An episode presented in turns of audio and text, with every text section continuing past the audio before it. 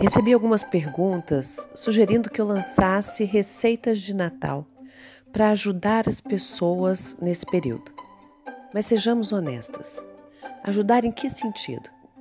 Porque se o Natal é uma festa cristã que representa o nascimento de Cristo, deveríamos estar muito mais preocupadas em olhar para o próximo e nos doarmos a Ele do que preocupadas: será que eu vou conseguir manter a dieta? Será que eu vou escorregar? Será que eu não vou? Como que eu vou enfrentar a rabanada? Se o seu pensamento foi esse, me desculpe, mas você ainda não entendeu nada do seu processo de transformação.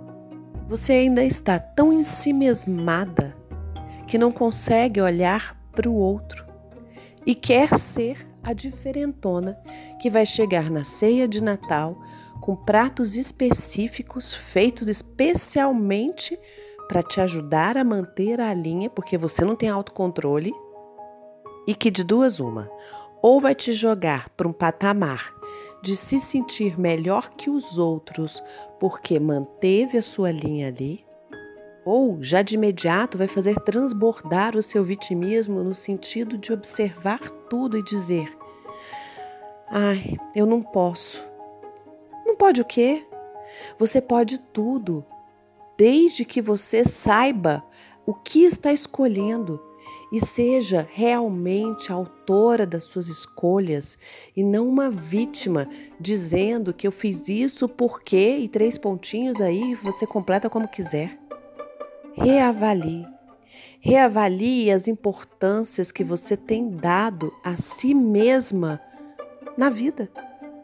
Analise, por exemplo, quanto seria especial trocar essa sua obsessão pelo que vou comer, como vou enfrentar, simplesmente pelo o que eu posso fazer para tornar a noite das pessoas que estarão comigo lá mais agradável. Como eu posso me doar mais?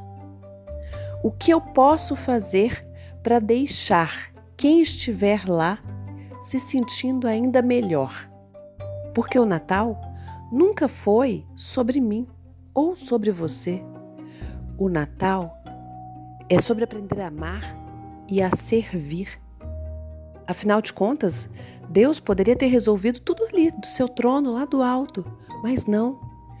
Quem iniciou o pecado original foi o homem. E quem Deus mandou para cá foi o filho unigênito dele, em forma humana, para viver uma vida de simplicidade, doação e serviço por nós.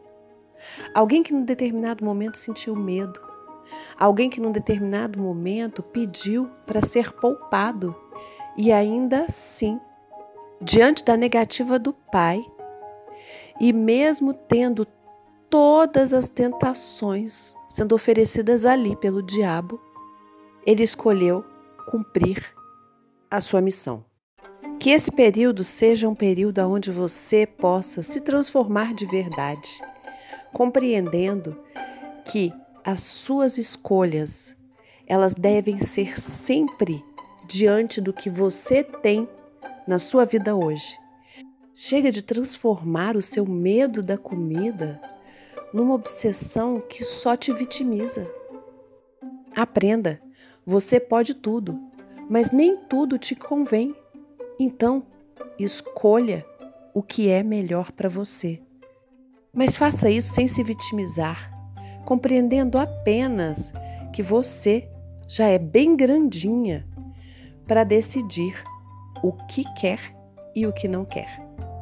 É um dia de cada vez, todos os dias da sua vida escolhendo viver a sua melhor versão. Com muito amor, da sua coach, Roberta Frois.